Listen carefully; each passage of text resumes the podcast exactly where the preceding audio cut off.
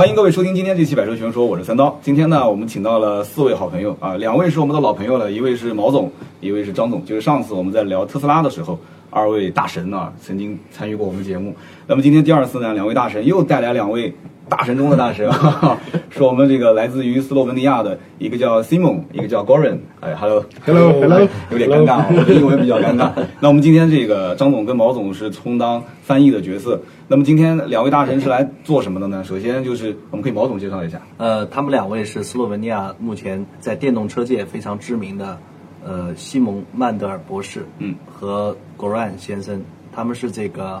呃，目前世界上最领先的这个轮毂电动机的发明人，轮毂电机和对，轮毂电机就是电动车里现在还不是很运用很广泛的一个技术，但是被很多业界视为未来的一个趋势。是的，比如说这个呃，奔驰的 AMG 有一款这个 SLS 电动版的，它就是用纯电的，就是用的轮毂电机。嗯呃，因为它的轮毂电机有很多优势，等会儿会请呃西蒙单独介绍。所以，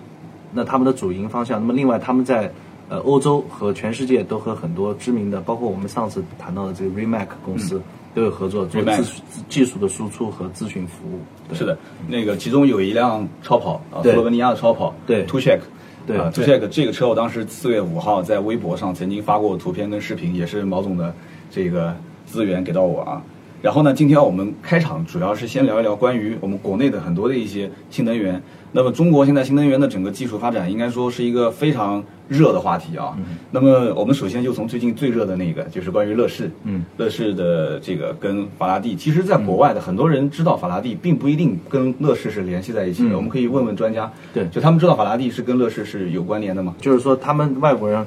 还是没有怎么听说，因为 LETV 乐视它是个它是个相对本土本土化的公司企业所以它虽然投资了这个，但大多数外国人其实并不知道这这层关系，就像有可能大家买沃尔沃，但是其实并不知道沃尔沃已经被吉利收购一样。啊，是这样的，有很多。那怎么评价 FF 九十一这款车？ Faraday 这个车呢，它是一个是个不错的车，但是不是一个超跑，嗯对所谓的 hyper car 或者对 super car，、嗯所以它的价格呢，在他看来是有点虚高虚高了，呃，就是十万美金吧，预测是。呃，他说就是如果是十万美金是可以的，因为他一开始定价可能是定到二十万，嗯，这样子那就肯定是高了，有点高了嗯因为二十万它是已经到超跑的。他当时宣称是充一个小时的电可以跑啊五百英里，你问他一下就是有呃没，he 有可能实 claimed the 现？ FF ninety one claimed to have one hour charge for five hundred miles miles not That- kilos. Is that reason? Is that Yeah, actually possible? in America. 他说这个是理论上是可以实现可以的的，但是呢，这个对这个充电要求非常高，嗯呃，但是这个充电目前还没有，所以就是说，他们宣称要在美国建建一些，但是嗯就是这种基础设施肯定是现在是跟不上的，跟不上的啊、所以用户他要考虑到这个问题，就是他可能宣称的只是实验室的这种数据，有没有内部消息？就是这个车能不能最快在就是明年年初，啊明年六月份？ So is this car gonna actually uh, pr- manufacture in next year in the June as a claim? Do you think is a- 他说这个呃，因为它的这个它的金主，嗯就是所谓的这个乐视已经叫倒台了，还是叫就是资金链资金链断裂出了问了？题就是已经资金链断裂了，所以它现出在现没有在资金链的这个支持的情况下，它这个车呃是很难就是按时上交付的。嗯嗯。但是呢，就是即使交付了呢，它的这个车的这个就是它的价值问题，就是说看它的定价，包括它的这个受众，如果是在这个定价有问题的话，也也也很很难难销售。嗯嗯，对。或或者者说说这个它这个产品的定位会就是会比较尴尬一些，嗯嗯就是说到时候定价，因为它这个车。造型还有包括它是相当是高端的，是的但是高端车呢，你在美国你就有相应的，你要有一个营销体系，像 Tesla 早期的特斯拉嗯对吧？但是它这个又没有，那你做中低端呢，它这个价格又受不了，是的所以相对来说，它会面临一些对，就是可能最后它有可能像那个 Fisk 的那个卡玛一样，嗯会面临一些就是最后的问题。就是很尴尬，是吧？对对对，定销价售高端，销售但是不可能上形成像 Tesla 那种势头。这个车它的它的定位嗯就是说，比如说 t u s h e k 这个是他们的这个兄弟开发的，嗯这个车它就是定价五十万欧元，它也是会有很多人追捧，因为这个车它是目标就是呃顶级超跑，顶级超跑比如说他刚刚举了例子，在摩纳哥，他这个车开到摩纳哥去做展示的时候，有很多人围着，但是像法拉利啊。这些车在摩纳哥是就不会有人看，因为这个车嗯满大街都是啊，就像杜拜一样，所以就是说明白，嗯那这个问题就是说你的定位是哪里？因为它如果它定位是纯粹是超级跑是为了性能，为了牺牲一切，对吧？钱就是个次要的问题。但是法拉第这款车它的定价呢是在这个就是呃介于民用和这个超跑之间的一个定嗯价，所以到时候它就要怎么调整，还有它的这个它宣称的很多功能呢，呃，在它当时发布前是比较先进的，嗯，比如说电动的自动驾驶啊、无人驾驶或其他，但是等到明年的时候，这些技术可能已经被普及了。嗯，像现在自动驾驶啊对，不包括自动停车，现在很多普通的汽油车都有。嗯，对吧？包括这种对这个在线条链自动驾驶，所以这个就是它的这个开发周期如果拖得过长，可能就有影响。瘟疫导致的问题是吧？嗯对对对呃，我们再问一个国内人比较了解的，就是这个未来汽车的 EP 九，嗯嗯啊，听听就是专家是怎么评价这个。说他他对这个呃相对来说评价是比较高嗯的，就是说 EP 九呢，他觉得他们这个公司未来在基本上就是在每个环节上做的都相对来说比较正确，嗯特别是呃他们的这个走的是复制了特斯拉的路线，先从高端。然后做这个超跑，然后在纽博格林获得了这个 EP EV 车的这个最佳时积速，包嗯分括礼物嗯对，包括在这个 Formula F E Formula E 里边也拿到了这个冠军，所以他们就这个表现是很抢眼的。然后他们包括他们的呃在供应链生产上面，跟跟强呃中国的这个主主流的供应商合作，嗯，然后强强联合，然后他他认为在未来有可能这个未来它可能成为像中国手机的这种华为华为或者 OPPO O O OPPO 这样嗯前三名这样这么样一个水那还是平。非常看好的。嗯那行啊，我们前面把这几个就是国内新能源当中比较重点的啊，嗯嗯都讲了。但是我有一个话题一直想问，但是嗯不知道该不该问啊，就是这个比亚迪。比亚迪其实也是绕不开的新能源，但是呢，跟我们刚刚说到的，因为今天两位都是专家嘛，嗯因为我们就拿了几个比较热的对这个对对话题的车型。那比亚迪要不也请大神评价一下嗯呃？，他的意思就是说呢，比亚比亚迪呢，它是个比较独立的一个车厂，嗯呃，但是它有优势呢，也有劣势。优势就是说它这个它的这个，呃，因为它独立，它的电池都自己生产的，所以它非常的这个，呃呃，就是强势，嗯然后它的产品也非常的完善，呃，所以在未来应该是有个比较好的发展。但是它它的不利之处呢，也是在于，就是电动汽车呢，它相对来说是个分工，呃，分工化很强的，就是而且变这个这个新技术诞生很快。那比亚迪它用的是自己的电池呢，它有可能它就会就被绑定，你知道吗？它不可能使用别人家的电池，哪怕别人家电池比它更先进。那么有可能，比如说万一有最新的电池上市或者超越它的技术，那有可能别人就可以迅速的，你像未来就可以迅速的使用，因为它不是生产电池厂商对的，它可以自由的在市场里做选择。所以电动汽车的生产呢，可能和传统汽车会有一些不同的地方。那这个就是比亚迪有可能会面临的一些，作为它是一个全全叫什么？从从全上游到下游啊产业链全产业类的这样，它也有可能有优势也有劣势。有优势有劣势这么一个他的看法。行，那我们就说说他们最核心的今天啊要聊的话题点啊啊，我们就问一下，今天我们提到的这个轮毂电机啊嗯，轮毂电机电动传动，就是说这个话题其实老百姓还是比较陌生的，嗯，呃，能不能听听就是专家对于这方面的，嗯轮毂电机，嗯它为什么没有普及，它的优势和劣势，就这一方面，听大家聊一聊。他说就是说，呃，首先，呃呃，虽然轮毂电机在汽车，就是我们的乘用车还没有被普及，但其实在，呃，小型车，比如说电动自行车，嗯对啊，比如说那个 scooter，比如说那种就是小摩托，嗯，其实已经很普及嗯了，就是包括中国已经有很多的这种呃电摩，嗯用的是轮毂电机。那么在汽车里边呢，现在其实作为 E 就是电动汽车的传动方式呢，嗯，或者这种动力方式、电机供电方式，主要有三种，一种是这个就是车内置的，内置的一台这个呃电机，嗯配上这个比如说呃差速器啊、变速箱啊、变速其他的器这些东西是的，然后形成了一套类似于传统的这个燃油机的一种一种一种呃动力传送方式。是的那么第二种呢是呃叫 in wheel motor，就是轮毂电机，但是它的轮毂电机呢只有电机，它的电机的控制器还有电子系统是在轮胎的外面的。嗯所以这种方式呢是现在也是慢慢开始多。那么第三种方式就是呃，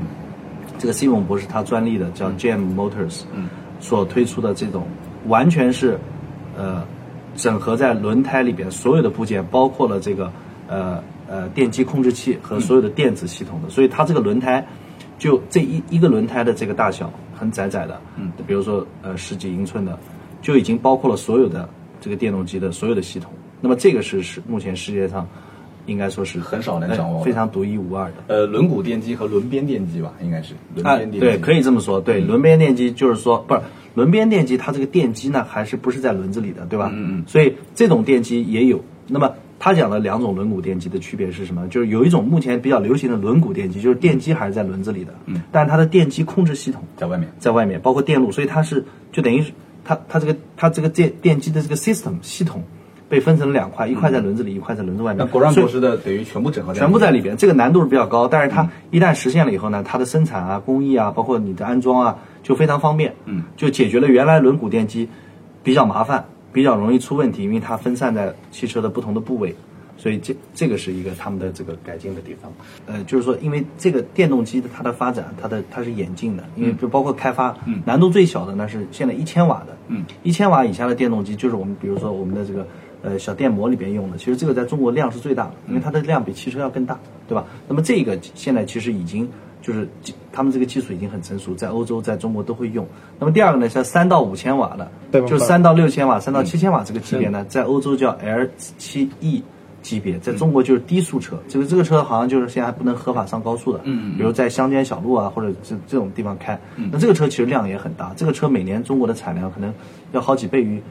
中国电动乘用车的产量。那么这个呢，现在也开始在逐渐替换。那么为什么就是说，呃，传统的轮毂电机没有把这个，呃，就是我们普通的那种中置的呃电动机配上配上这个变速箱的这种方案取代掉呢？是因为它传统的轮毂电机，它也把部件分散在多处，所以它在生产和加工，还有包括在组装的过程中，它没有比那个中置电机节省你的时间、精力，还有你的这个成本效益，包括它的这个性能也没有提高。所以这样的话，你你而且轮毂电机你还要用多个，嗯你的你的更复杂，所以它就很难对原来的这种压倒性的这种中置电机，呃，不管你前驱、后驱、前置、后置，造成一种影响。但是呢，他们现在这个呃，从低低功率千瓦、一千瓦，已经成功上市，嗯包括在印度最大的电动摩托车厂 Hero，就是就呃不是摩托车厂，就传统摩托车厂，现在在就跟他们合作生产电动摩托车，就用的是他们这款。那么下面三到五千瓦、三到六千瓦这个低速车，嗯，也将采用它这个方式。那么这个方式一旦采用，就是说全部叫 integrated，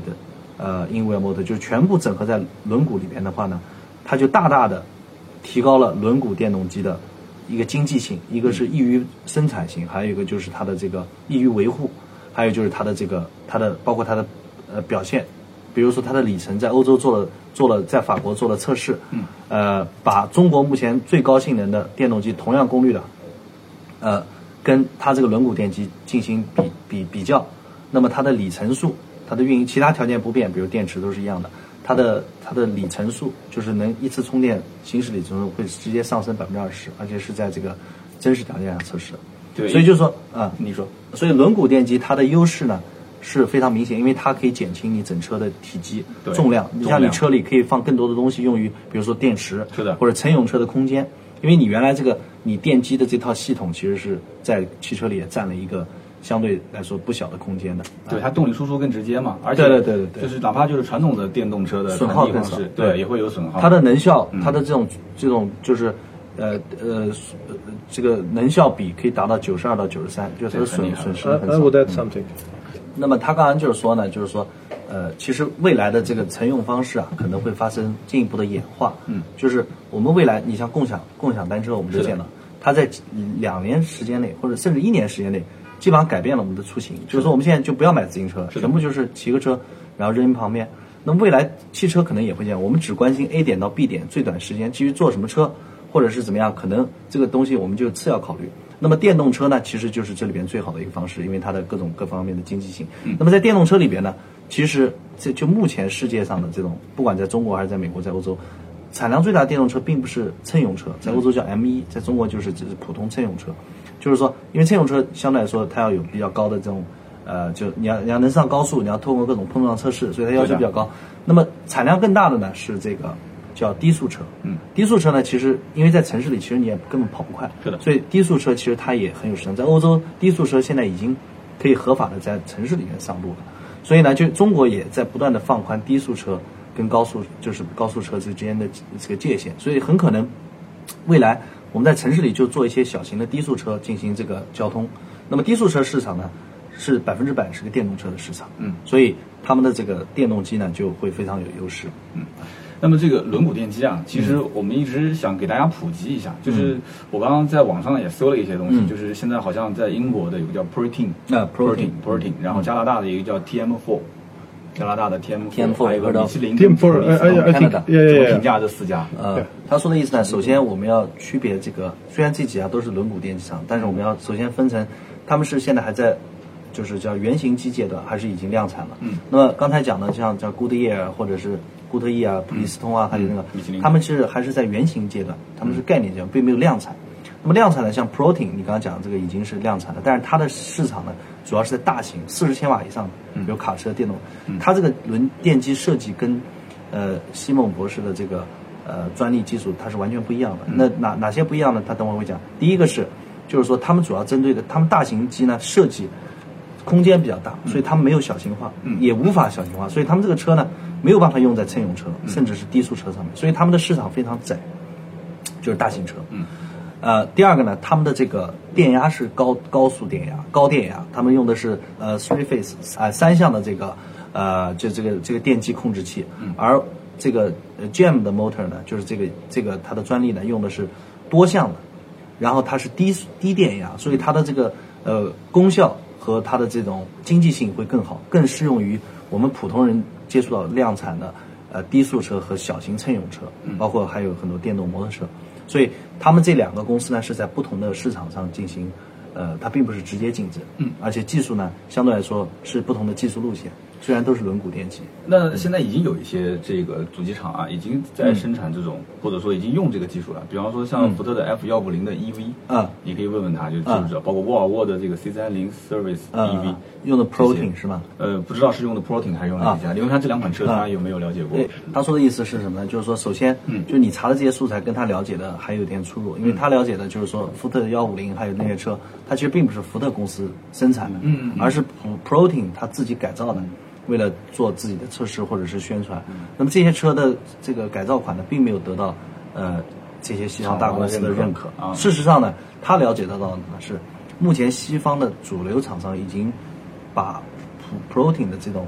轮毂电机模式已经否认了。为什么呢？这里面最关键一点，因为你要知道，否掉了是吧对，已经否决了。为什么？因为它的成本非常高。嗯，它四十千瓦以上，因为你要知道，轮毂电机跟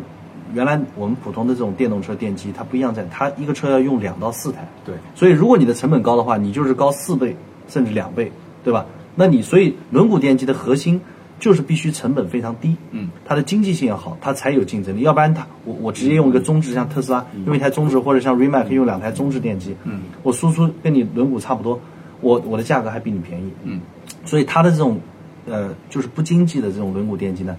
已经就是说，基本上在业界没有被认可，嗯啊，所以是这么一种状态。那啊再问一个问题，就是轮毂电机，它把很多东西不整合在这里面嘛？嗯对然后涉及到包括还有散热啊、制对对动性啊，对对对对那它和像博士这些供应公司之间的关系，嗯就是他们要量产，肯定跟博士嗯他们要配套一些东西嘛。好的，有有解决吗？我来问问一下，它这个就是说，意思就是说，它这个嗯包括它的刹车或者它的通风，它解决方式是它的这些装置是在它的这个 housing 的，就是它的这个封闭的这个电机系统外外侧。嗯，所以他们也可以用任任何，不管是博士还是呃其他的厂商，它都可以使用。嗯，但是呢，它的通风呢，因为是在外面，所以它就不受影响。它这个轮胎基本上就像普通的呃轮胎一样，该通风就怎么通风，该怎么制动，它是不受影响的。就是它不需要专门为了他们去啊，不需重新要开不需要发，是不需要吧？另外一个是说呢，他说其实电动车，比如你开过特斯拉就知道，它其实不需要这个，对，就在大多数情况下不需要这个机械机机械啊嗯械制动，为什么呢？因为它的这个电机。在你没有加速的时候，它本身就有一个电子的制动，嗯，就是说你不踩，就像我们玩小时候玩碰碰车，你不踩电动车，嗯它马上就停下来，它不会说我们还滑行一段时间，所以它里面有这个 regenerative brake，就是说它会叫叫就反过来，你你开车的时候需要需要用电，你你刹车的时候它其实是在回电，嗯，啊，它这个回电制能量动回收啊，能量回收就已经起到只有百分之九十的制动了，那还有一个问题啊，我们我们一般想的是轮毂是越轻越好，嗯对吧？嗯但是你这样的话，不是这个轮毂变得越来越重了嘛？嗯那么我看到网上有个专业术语叫做“簧下质量”，弹簧的簧啊啊簧下质量，簧下簧下质量的话，它增加了，那么嗯它可以想象得了，就是舒适性会变差，嗯，而且安全性就是它这个弹簧的悬挂的避震所承载的压力会大很多。啊，我来问一下，怎么解决？他的意思是呢，就是说这个问题呢，其实是个技术技术的问题，或者说技术路线问题。就是说，在目前来看呢，因为轮毂电机用的大多数是低速车，比如小型车或者是小型的乘用车，在低速是不一百公里以下，你基本上是不会感觉到任何差异的，因为这个这个本身这个也没有多重。就是你如如果不是在在高速型，比如说你是超跑，嗯，你如果现在用这个车，你会两百公里以上的时候，或者两百公里左右的时候，你会明显的感到你的车的操控会受到一些影响。嗯，但是呢，这个问题也可以解决。就是英国的莲花公司，它是本身就是个跑车公司，嗯，它现在通过路面测试轮毂电机，它已经发现，就是说通过 suspension，就是这个悬挂系统的调教，可以改变它的这个呃重量的劣势。呃，就是因为本身也没有重多少了，就当然重了一些。比如说你是碳纤的这个 brake，那你肯定就很轻，对吧？嗯。但是它通过调教你整个底盘和这个悬挂，它可以完全抵消掉它这个重量，因为你在增加这个重量的同时，你车其他部位也减轻了，所以它可以重新分配，包括电池在底部啊，它整个重心的放低啊，它其实可以进各各方各方面的这种调调整。那现在所有的东西都集成在这里面，那防水、防震，还有包括防尘、嗯、散热这四个问题，现在都能全部完美的解决掉吗？说的是，就是说，首先这个你刚刚讲的几个方面，他们都在设计中间考虑到，比如说它这个它这个封呃封装啊，它是完全是呃防热防水，比如说它可以最高承受一百二十五摄氏度的温度，所以基本上你你你这个本身它的散热和 brake 这个刹车散热是在外面的，所以本身它电机一般是不可能达到这个温度的，所以是非常安全的。那么在防水呢，它它采用的是这个 IP 六十七的这个防水级别，所以它基本上是可以，如果你这个车可以防水，它可以在水里边。呃都没有问题啊。那么防震呢，它这个通过的，它是按照就是欧盟最严格的测试，目前正在测试。那么那个测试呢，是在你路面，呃，比如说时速达两百公里的情况下去进行测试，他们也基本上都通过了。嗯，呃，那么其实呢，但是轮毂电机现在用的主要是小小小功率的，其实用的都是低速车或者普通家用乘用车，你是一般不可能靠开过一百二或者一百五十公里的，所以这个应该也是没有什么问题的。嗯嗯。这个 Jam Motor 就是他们的这个品牌，他们的这个技术跟 Protein，你刚刚提到这个 Protein，、其实是两种风格。为什么？Protein 它主要是一个可能是确实很有才华的工程师，他们设计这个车子，但他们并没有呃这个轮毂电机并没有考虑到市场的应用，他们只是想把很多库存的技术堆齐，所以他们做出一个功率很大的。但是其实这个在这个电动车市场呢是没有没有地方能用。那但是他们的出发路线呢，本身就是出考虑到我的未来的市场需求，所以他们本身就采用的是要要成本嗯经济要高于现在的传统的电动机，然后本身它的这个呃可靠性，因为你这个你要你要经受各种各样的测试，路面测试包括碰撞测试，还有就是你的这个能不能大规模生产，你的零部件是不是通用？比如 Protein 它可能用了很多自己特制的，就像 Remac 它所有的东西自己生产的，那这样的将来就有这个通用性的问题，包括维修的成本啊什么的。那这些他们的考虑完全是一个要大规模生产量产的车型的一嗯个轮毂电机。和 protein 那种，它可能是一种就是，比如说是电动机，就这种就是发烧友级别的，但是它可能做发出烧友很好的产品呃、很酷炫的产品，但是它不一定它不可靠，对吧？它不能就像你你开个帕加尼，对吧？你你每天你每每年的维修费用可能高达。就就像另一部帕加尼，对吧？你不可能普通人是开这个车，嗯那这个车我们这个车是面向于普通大众的。Protein 的这个是想做一个非常性感的产品，对吧？但性感它往往意味着你要付出很高嗯更的高的维护代价嗯费是用吧，对吧？但是我们这个斯洛文尼亚的詹姆斯邦德，因为 Simon 他长得非常像最新詹姆斯邦德的扮演者，我拍张照片 对对对。他呢，反而他本身已经很性感了，但是他并不是要做一个性感的 产品，他要做一个更适合普通人使用的替代，能替代现有的就是电动机解决方案嗯的。那么他就谈到这个之前提到这个 t o s h a k 这个超跑，嗯那那么就是说，因为这个模这个轮毂电机它的设计它并不是适用于这种超跑的，嗯，所以它可能不会用在这个 t o s h a k 的这个超跑 TS 五百上，但是它有可能呢，未来用在 t o s h a k 量产的民用车，比如说碳纤维的民用车、小型化的经济型的民用车，那是完全可以在一百到一百五十公里之内的，用它这个车，就像你刚刚提到这个轮下的这种呃问题，它都可以解决。噪音会不会也是一个问题之一啊？他说，因为他甚至是过于安静了，所以他会反而会引起一些问题，因为大家根本不知道旁边有辆车开过来。电动车的问题对啊。对对对对。那南京的公交车，嗯比亚迪的 K 九，啊，其实用的也是轮边电机啊啊就是轮边电机我想问问，啊就是二位有没有见过这个呃南京的比亚迪？他他的意思就是说，他看到了，他在南京嗯看到，了因是为吧其实还是很醒目的，对对啊对对对满大街都是满大街。但是他的意思就是说，比亚迪它在这个业界它是个领先者，嗯它先先率先推出了。但是它这个电机呢，据他了解，其实还是有很多可靠性的问题的。而且比嗯如说，呃，好像很多城市买了这个车，但有很多它因为各种呃可靠性问题，可能呃有很多就要维修的率很高。维修率很高。对对对，所以当然这个是他的呃没有经过核实的一些消息来源，嗯嗯嗯所以有可能就是说，那么他的看法是呢，就是说，因为他是做业界领先者，所以他也会首先犯更多的一些错误，嗯，那么作为呃他们其他的这种轮毂电机生产厂商呢，也会从这里边吸取，当然他还是很肯定比亚迪的这种，嗯，这种对电动公交车的这种。他的意思就是说，这个本身公交车这个这个这个这个行业就是一个非常对这个车考验度非常高的，对因为比如说，它这个我们普通乘用车，嗯它使用你频率开一高下，它哎使用，你停在边上，但是公交车可能就像我们以前换人不换马一样的，对吧？他司机下了这个车一天十几个小时都在转，嗯所以他出点故障也是正常。他说很，他是很有勇气去进入这个。对，你告诉他嗯这个勇气是来自于国家大力补贴。啊，他就说这个是一个这个国家这个是比较明智的，因为你如果不这样补贴的话，就是他肯定一般的企业它是很难承受这种这种试错率的。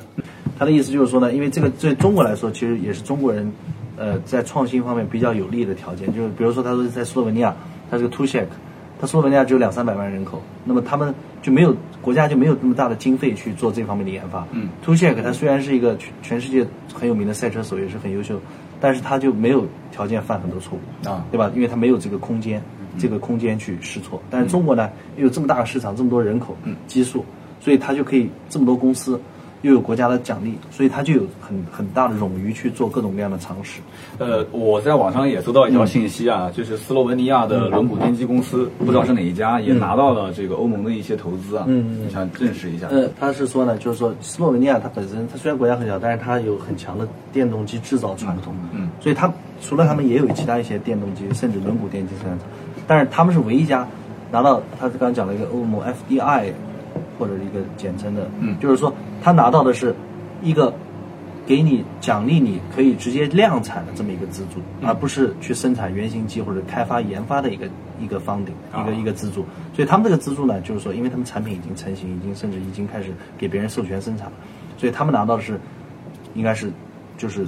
最最能证明他们的技术优越性的这么一个资助。其他人可能拿了一些资助，而且也不会有他们多，就拿到一些，比如说还在研发或者有一些概念啊，有一些 PPT 啊，或者一些一些嗯原型机这样，但还没有到量产阶段。他们这个是已经到量产阶段。这轮毂电机要解决的主要问题是什么？其实是成本问题，因为你任何一个车你要装轮毂电机，最起码装两个，对吧？对那你传统电机你装一个就够了，所以你要装两个轮毂电机，你要装装两个变频装置，所有的东西都乘二。所以如果你的成本没有解决，你这个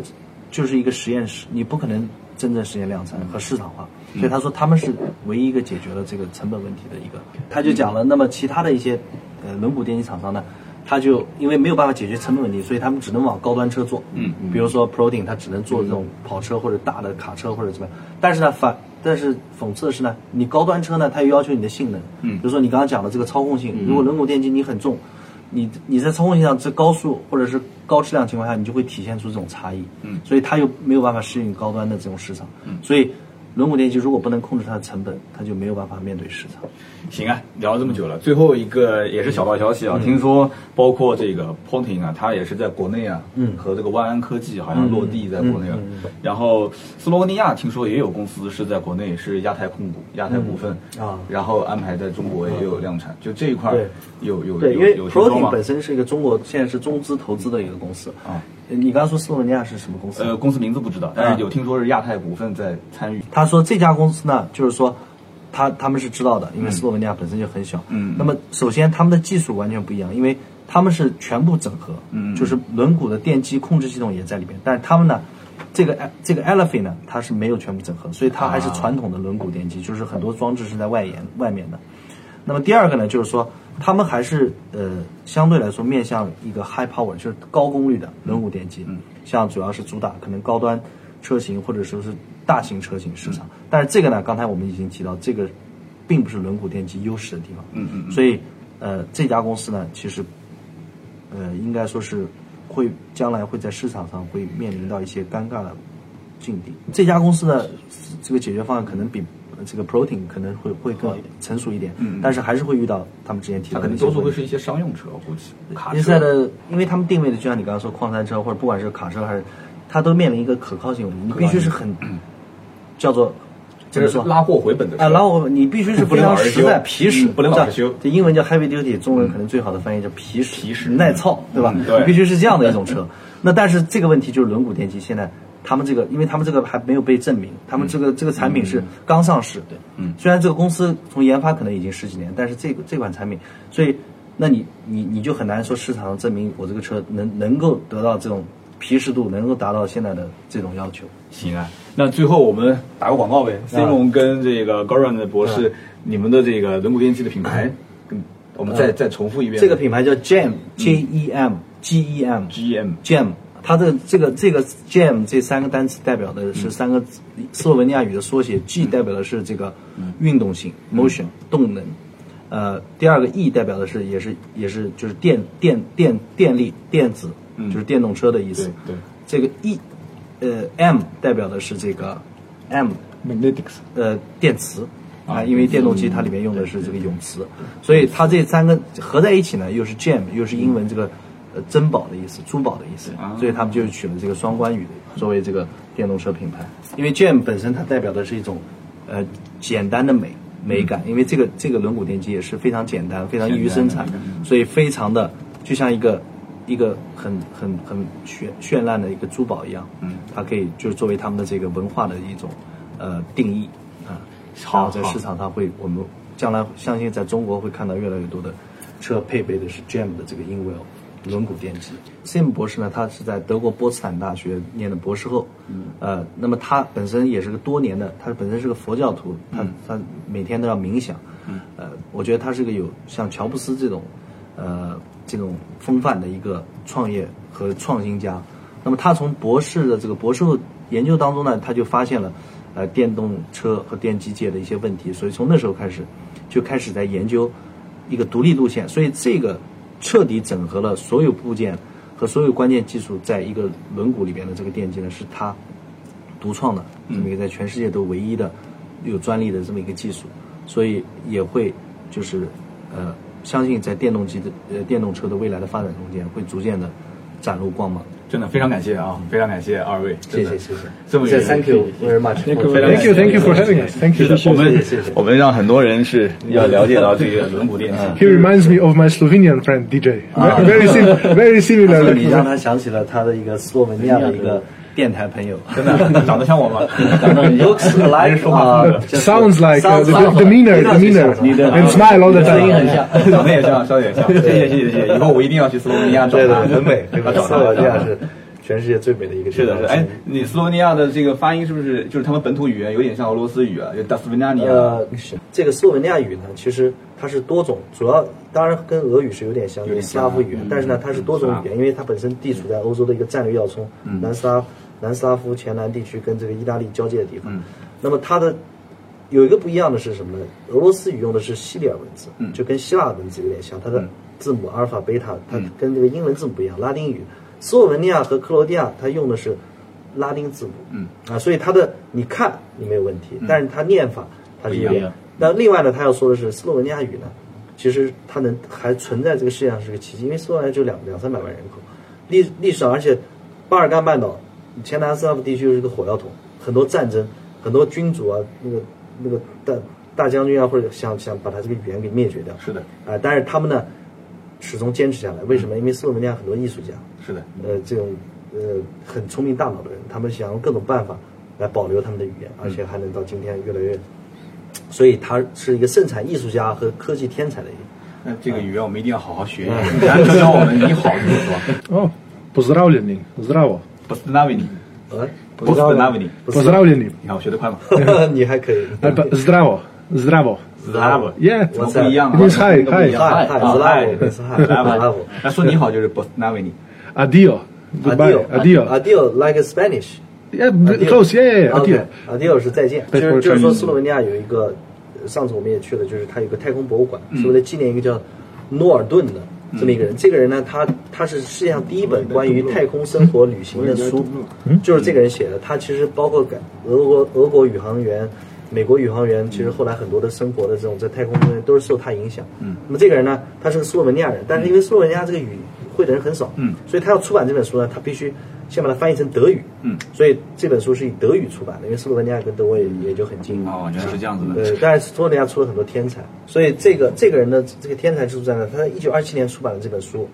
他描写的这个太空生活和太空，包括你发射如何发射，如何在太空中对接空间站这些很多细节，全部当时被证实出版了不是呃对，但是当时的出版界呢，觉得你这个太变成太科奇幻幻小，对科幻它是以小说奇幻科幻小说来出版的。嗯但是现在呢，但是他其实出版之前，他在创作这本书全部是经过数学的严密论证的。这么厉害所以今天我们再反过来看的时候呢，其实他很多理论确实被用在太空空间。这本书的名字叫什么？么呀？就是太空旅行的相相关问题，关于太空旅行的一些问题。作者叫什么名字啊？诺尔顿 （Norton，W. Norton）。所以 you can imagine，你嗯可以想象一下，在一九二七年，世界上绝大多地数地方甚至还没有电线呢，还没有通电呢。那么一个像 Simon 这样的一个斯洛文尼亚人，已经设想了如何用太阳能将太空飞船发射到太空上，在太空空间上的生活。所以他可以说是继承了特斯拉的优良传统。 所以他说的就是说这个，因为尼古拉特斯拉是出生在克罗地亚跟克克呃斯洛文尼亚以前都是一个国家，都是这个南斯拉夫。他说为什么出了这么多天才呢？因为有可能他们的水里面有一些东西能让人。A 赛他说这个就是说这个罗顿这本书里边提出的这个太空空间的概念呢。在后来俄国著名的电影，包括后来美国改编的这个《Solaris》，叫中文叫什么？叫名字 Solaris。 Solaris 就是太空，就是在就是乔治克鲁，美国是乔治克鲁尼演的这部电影在历史上是载入史册的，包括嗯后来被库布里克，嗯呃，他要改编，对吧？还有一个是那个《Space Odyssey》是 Yes, Kubrick， yes, 库布里克 cult movie, 对 cult movie 它是那个这个库布里克的最著名的一部这个呃独立电影，也是用的这个诺尔顿的他的太空空间站的一些构想去去去描述。库布里克这个这部剧本是他嗯在一个酒店里 And I interviewed the, the owner, the director and- of the hotel, who was director also at the time. ，OK， This is just trivia for, for us. very interesting。很厉害，真的是非常厉害。那我们也是到节目最后了，嗯，我们跟大家哦，刚刚你讲的那一部电影的名字是不是叫这个《太空漫游》是吧太？空漫游，对，就库布里克那部， Yeah 对，也是他们这两部电影都用的是这个诺尔顿的这个太空太空旅行的相关问题里边的概念。没事，那一部我们也可以把它搜出来。 Solaris 嗯最早是俄国人写的 Image. 哦就叫月球，啊，月球啊，嗯飞向太空，飞向太空飞飞向向太太空空，对飞向太叫空，飞向太飞向太空。啊，Solaris， Or he can 这 write 个是 Nor- 二零 Nordon 一 to 太 see 空漫步，这 the. 个叫飞向太空二零一二。 对，两部片子我们都给大家推荐了啊，到最后是变成电影推荐了。好那个，那行，那我们就把刚刚那句再见再学一下，跟大家最后道个别吧 He。said he want to learn the Bye bye again，好的， Ah, Nasvidanje. Nasvidanje. 好那了，我们就跟听友说 last the video 点， 说的不标准啊，大家嘲笑我们了，没关系的，真的非常感谢，今天这期节目就到这里，我们下期有机会啊，不知道是最好是。越快越好，我们再来录制一期，嗯应该很快嗯对，看看具体就是，我们也密切关注 GM 这个公司的一个进展，好吧？好的，再见， Nasvideo，再见，拜拜。